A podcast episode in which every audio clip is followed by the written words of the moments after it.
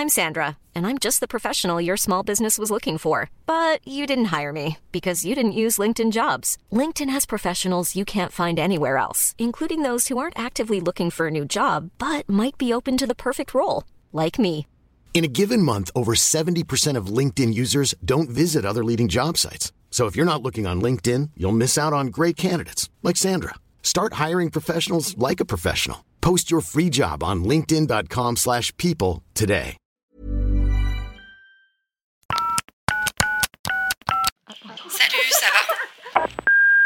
Hello, vous écoutez Salut ça va, le podcast qui veut briser les tabous autour de la santé mentale et vous donner des clés pour prendre soin de vous autrement. Pour aller plus loin, on vous propose désormais un programme de coaching en ligne complet qui met en application des outils concrets et validés. Rendez-vous sur takecare.co. Bonne écoute et bonjour et bienvenue dans un nouvel épisode du podcast Salut ça va, j'espère que vous allez bien. Je suis toute seule aujourd'hui, voilà pour un nouvel épisode solo du coup. Et aujourd'hui, on va se poser euh, une certaine question, une question qui revient et qui peut revenir assez régulièrement. C'est la question suivante, peut-on résoudre tous ces problèmes? Bon, alors j'ai l'impression que ça va un peu m'amener à philosopher, mais je vais quand même essayer de rester concentrée, même si on va pas se mentir, la concentration chez moi, c'est pas trop ça tout le temps, voilà. Mais quand même, je vais rester centrée, bref, peut-être en commençant par le commencement, hein, qui est peut-être de définir ce que peut être un problème. Alors je sais pas quelle définition vous en avez, euh, j'espère que nous aurons la même au, au final. Mais pour ce qui est de ce que je peux en dire moi, j'imagine que quand je dis problème, il y en a plein qui vous viennent en tête là comme ça. Mais en tout cas, je fais la distinction moi de mon côté entre deux types de problèmes. hein. Après c'est une distinction euh, très euh, psycho, je pense vous allez me dire. Mais en tout cas je fais voilà cette distinction entre les problèmes qui existent et les problèmes qui n'existent pas. Bon, c'est vrai qu'au quotidien, on vit euh, des problèmes, euh, des problématiques, euh, voilà, et des situations très désagréables qui existent. hein. Ce sont des problèmes réels, dans l'instant, qui peuvent donc être réglés sur l'instant. Mais pour les plus anxieux d'entre nous, il y a aussi toute une série de, problèmes que l'on s'imagine et qui sont des problèmes qui n'existent pas.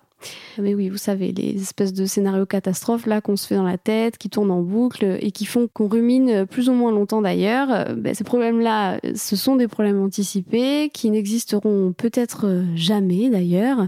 Et pourtant, on a souvent tendance à leur consacrer euh, beaucoup de temps. Mais bon, si on part de cette distinction-là, vous l'aurez compris, euh, a priori, on peut avoir un impact sur les problèmes euh, qui existent, donc qui sont bien présents, et moins sur euh, des problèmes qui n'existent pas. Parce que chercher des solutions à des problèmes qui n'existent pas, ben, c'est pas possible. C'est d'ailleurs pour ça que quand on essaye de le faire, euh, la rumination n'a pas de fin, hein, puisque en fait on ne peut pas savoir quand, comment, pourquoi, où euh, arrive le problème, et du coup euh, ben, c'est sans fin.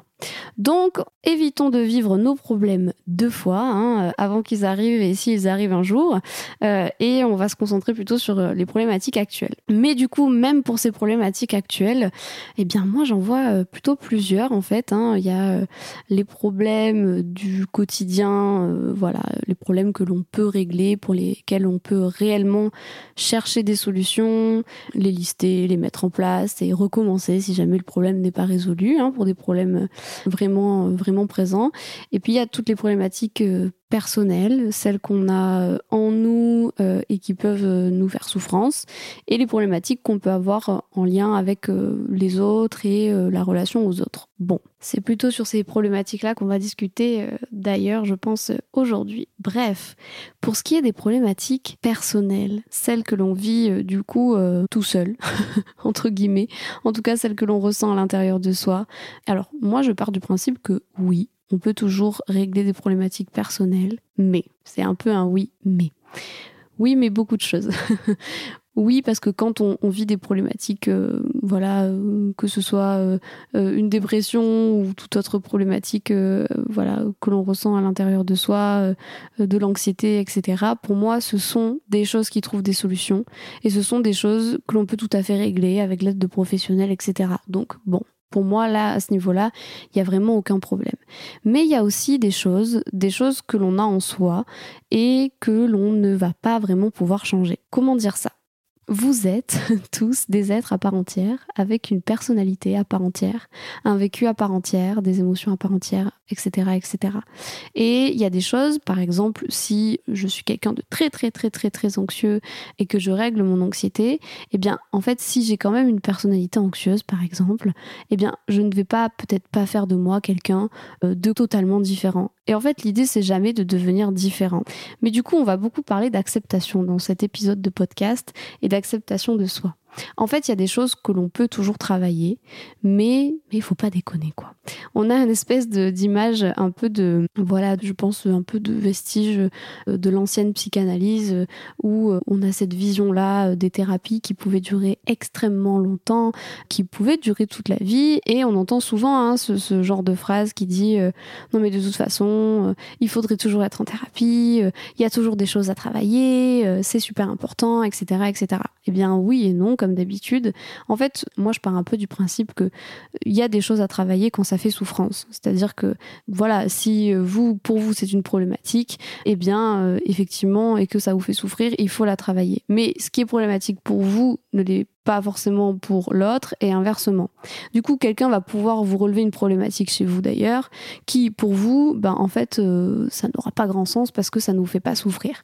Et en fait, c'est surtout ça le cœur d'une problématique pour moi, en tout cas quand il s'agit d'une problématique personnelle, c'est vraiment la souffrance. C'est-à-dire que quand il y a un mal-être et que au quotidien ça impacte la vie, alors oui, là, on peut parler d'une problématique personnelle.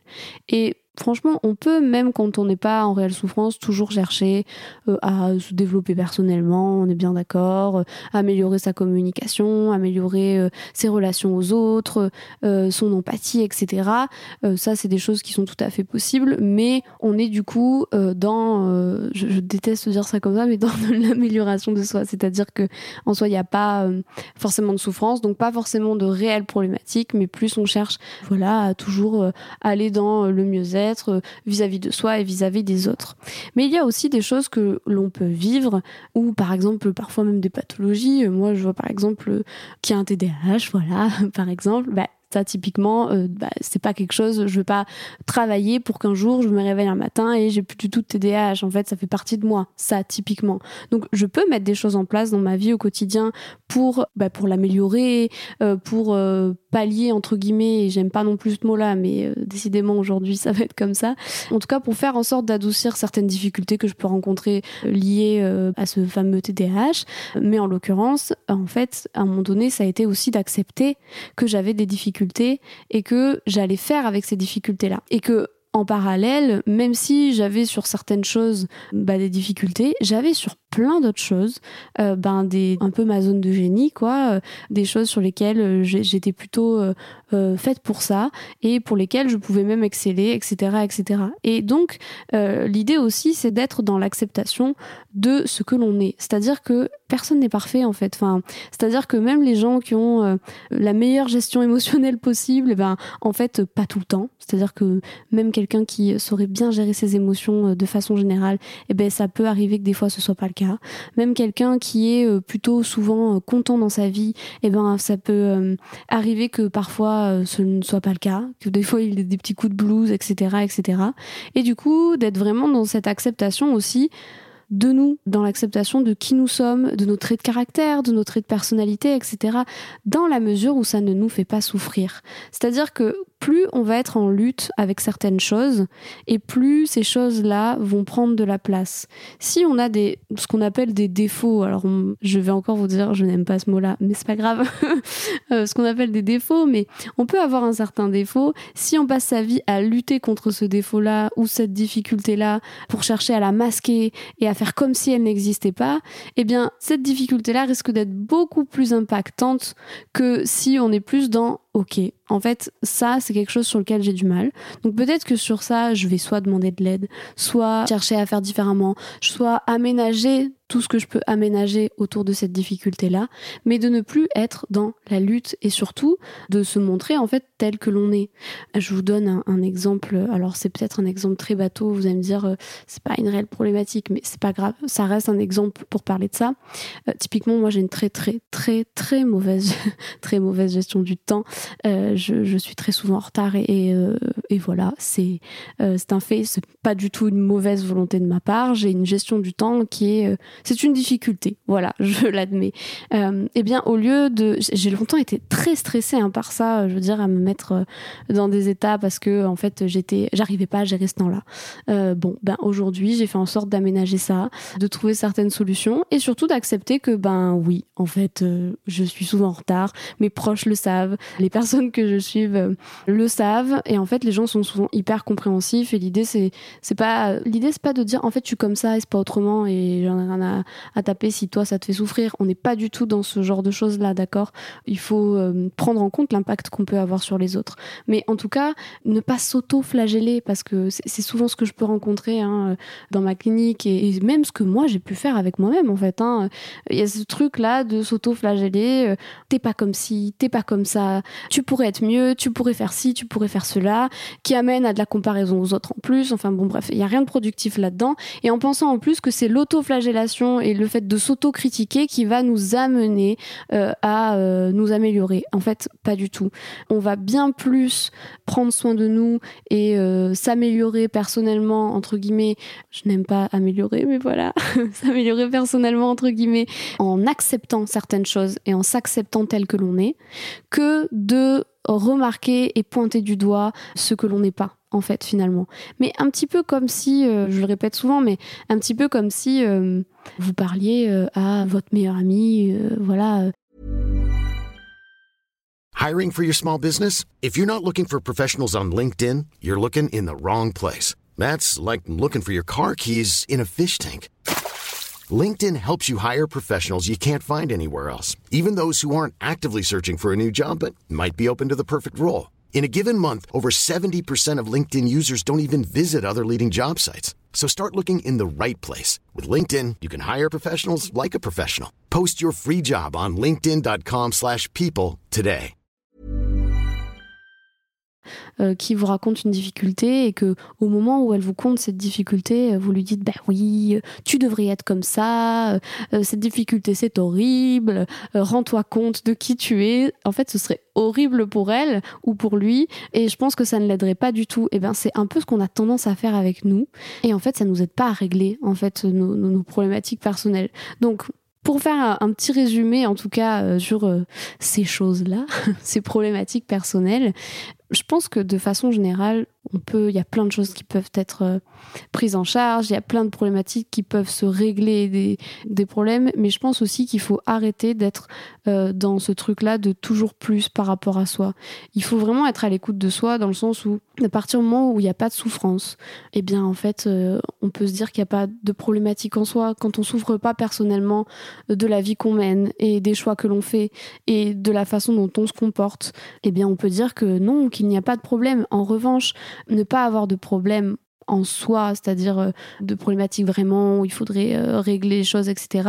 Ça ne veut pas dire ne pas éprouver des difficultés. Ça ne veut pas dire euh, être parfait. Ça ne veut pas dire avoir des, des mauvais moments. Ça ne veut pas dire vivre des émotions désagréables. C'est ça dont il faut se rendre compte, c'est que en fait, quel que soit l'être humain que vous êtes, eh bien oui, il y a des choses incroyables chez vous qu'il faut cultiver parce que c'est des forces et en fait, c'est aussi ça qu'on fait notamment en psychologie, etc. C'est s'appuyer sur les ressources en fait, sur les forces de quelqu'un pour venir parfois compenser effectivement certaines difficultés. Mais rester focus et faire le focus sur des difficultés que l'on peut avoir pour toujours chercher à les améliorer, ben non en fait. J'ai envie de dire euh, potentialiser les choses qui sont en vous, euh, qui sont déjà en vous, les ressources que vous avez, tout ce que vous êtes et qui fait que euh, vous êtes quelqu'un de bien et c'est ça qui va vous aider parce que bien évidemment qu'on a tous euh, des défauts, des difficultés, etc. Mais pas que. D'accord, il y a aussi beaucoup de choses euh, sur lesquelles euh, on peut être fier de nous et, euh, je pense que c'est très important de se le reconnaître et de s'accepter là-dessus. Alors, je vous rassure, hein, l'acceptation de soi, c'est un long chemin. Pour le coup, c'est quelque chose qui se travaille tout au long de la vie, ça je pense, mais c'est pas à avoir comme quelque chose de, enfin dans la performance ou ce genre de choses. Hein. Je pense que c'est tout au long de sa vie qu'on apprend à se dire que on est quelqu'un qui peut être aimé, que l'on peut s'aimer et qu'on peut prendre soin de soi. Enfin bref, ça c'est pour les problématiques personnelles. Mais je trouve qu'il y a aussi beaucoup de problématiques que l'on rencontre euh, où on est plutôt sur des problématiques euh, dans euh, la relation aux autres en fait. Parce que, ben, qui dit relation dit deux personnalités différentes qui vont euh, cohabiter, coexister dans une relation. Et la majorité des relations, et je dis la majorité puisque pour moi, il y a un type de relation qui échappe à cette règle, c'est la relation parent-enfant, hein, que du coup j'exclus de mon discours. Mais dans la majorité des relations, du coup, la relation se fait à deux. C'est-à-dire que chacune des deux personnes est profondément responsable de la relation qu'elle a avec l'autre, d'accord?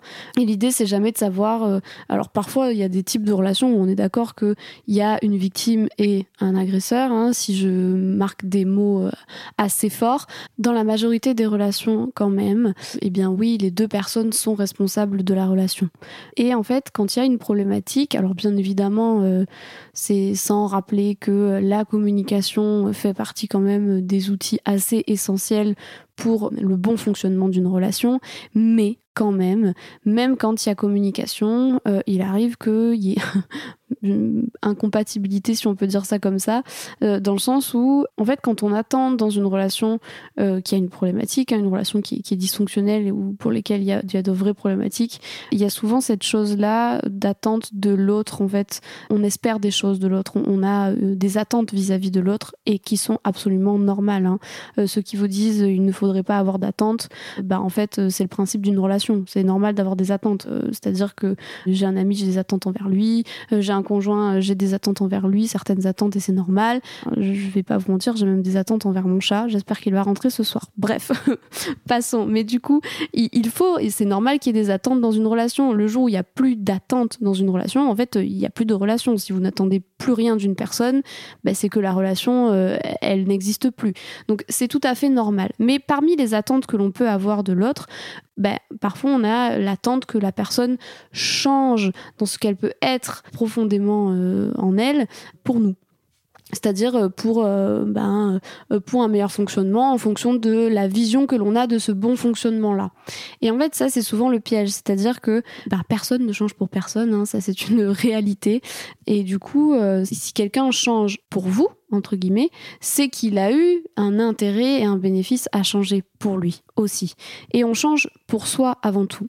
Mais du coup, parfois, même quand on fait tout pour une relation, eh bien il arrive que si la personne en face ne répond pas exactement euh, ce que vous attendez ou que la personne en face simplement ben en fait euh, peut avoir hein, des comportements euh, qui peuvent vous faire souffrir ou ont des oui des comportements qui sont pas toujours adaptés etc eh bien il arrive que même si vous avez tout fait pour que la relation dure et perdure eh bien la relation s'arrête ou euh, reste dysfonctionnel. Donc quand il s'agit de problématiques liées dans les relations, euh, il y, a, deux choses hein, qui vont se passer en général. C'est que soit il y a relation problématique qui perdure, et dans ces cas-là, ça va être beaucoup de choses mises en place jusqu'à ce que ça s'arrange. Parfois, c'est beaucoup de choses mises en place et ça ne s'arrange pas parce qu'en fait, euh, soit les deux n'arrivent pas à fonctionner, soit il y en a un qui fait, l'autre ne fait pas, enfin bref, soit parfois la relation tout simplement s'arrête. Quand la relation perdure et qu'on parle, parce qu'on peut vite partir dans des, euh, dans des termes du type euh, relation toxique, etc. Alors, hum, ça, je vais faire un petit laïus là-dessus, mais attention avec ces termes-là. Effectivement, certaines relations peuvent être dysfonctionnelles, euh, toxiques, etc. Mais ça ne veut pas dire que l'une des deux personnes est toxique. Alors, parfois, si. Hein, l'une des deux personnes a des comportements qui sont pas OK, quoi. Mais il arrive aussi parfois que les deux personnes ont des schémas de pensée, ont des façons de qui s'entretiennent en fait et qui font que la relation devient dysfonctionnelle alors que aucune des deux personnes ne souhaite nuire à l'autre. On est bien d'accord. Mais bon, du coup, il y a ce genre de relation là où ben en fait la problématique elle peut aussi euh, céder euh, en thérapie etc. Et il va aussi y avoir les relations qui s'arrêtent, qui s'arrêtent parce qu'elles n'arrivent pas à fonctionner. Et dans ces cas-là, ben en fait euh, c'est vraiment le, mot du jour.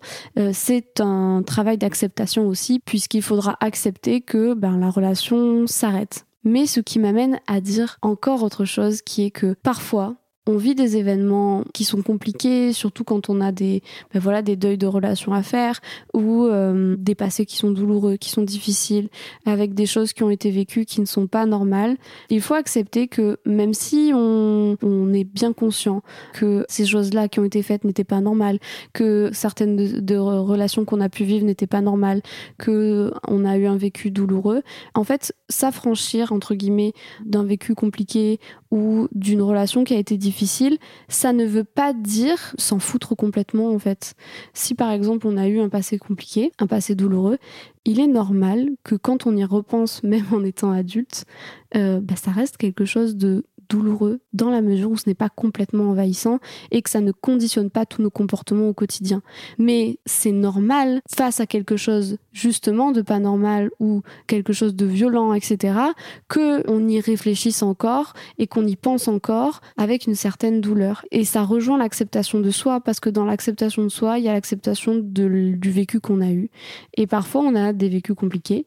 Et ces vécus compliqués-là, l'idée, c'est pas de se dire, allez, c'est bon, on s'en fout, on passe à autre chose, la vie est belle aujourd'hui. Ben non, en fait, c'est pas du tout comme ça accepter un vécu compliqué, c'est accepter que ça a été difficile, accepter qu'on en a souffert, accepter qu'on peut encore en souffrir parfois, mais parfois ce qu'il faut travailler, c'est juste le côté émotionnel que l'on peut encore avoir par rapport à tous ces événements. Donc, si je reprends la question, la question initiale de peut-on résoudre tous ces problèmes La réponse est bien évidemment oui et non. En fait, en l'occurrence, il faut arrêter de croire qu'il y a toujours des problèmes chez soi quand ça ne nous fait pas souffrance. Et du coup, cela dépend beaucoup de ce que vous appelez un problème. En tout cas, ce qui est sûr, c'est que euh, être dans la consommation de, euh, soins euh, psycho, par exemple, pour toujours être mieux, etc., etc., bah pas forcément. Écoutez-vous. Si vous êtes en souffrance, ben alors oui, bien évidemment, il faut travailler sur ces problématiques. Mais en fait, si ça va, ça va. Et quand ça va, ça veut pas dire que ça va tout le temps, tous les jours à toutes les heures. Ça veut pas dire qu'on n'a jamais d'émotions désagréables, pas du tout. Même quand on est heureux dans sa vie, eh ben on peut être heureux et vivre quand même des choses parfois qui sont compliquées. En fait, ce qui va définir si vraiment c'est une problématique à travailler, etc., c'est surtout la capacité que l'on a en fait à, gérer au niveau émotionnel derrière, la capacité qu'on a à se réadapter derrière, etc., etc. Mais même les gens les plus heureux vivent des choses parfois compliquées, euh, vivent des émotions euh, difficiles euh, ont parfois aussi des vécus qui sont difficiles. Et de ce point de vue-là, j'ai envie de dire, euh, quand il y a des problématiques qui peuvent être traitées, il faut les traiter, entre guillemets. Et parfois, il faut aussi savoir accepter, accepter qui on est, accepter ce qu'on a vécu et accepter que l'on a aussi plein d'autres choses à offrir. Voilà. Bon, j'espère que ce n'était pas trop brouillon pour vous, toutes ces distinctions de problématiques, etc. Mais que ça vous aura parlé, que ça vous aura, voilà, que vous en retiendrez quelques petites choses. J'ai passé un bon moment avec vous et puis du coup, euh, je vous dis euh, à bientôt et euh, à la semaine prochaine pour un nouvel épisode. Au revoir. Merci d'avoir écouté le podcast. Retrouvez-nous sur Instagram pour continuer à partager ensemble du contenu inspirant et éclairé ou tout de suite via notre programme de coaching sur programme.takecare.co. À la semaine prochaine. Hi, I'm Daniel, founder of Pretty Litter. Did you know cats tend to hide symptoms of sickness and pain? I learned this the hard way after losing my cat, Gingy. So I created Pretty Litter, a health monitoring litter that helps detect early signs of illness by changing colors, saving you money and potentially your cat's life. Pretty Litter is veterinarian developed, and it's the easiest way to keep tabs on your fur baby's health right at home. Go to prettylitter.com and use code ACAST for 20% off your first order and a free cat toy. Terms and conditions apply. See site for details.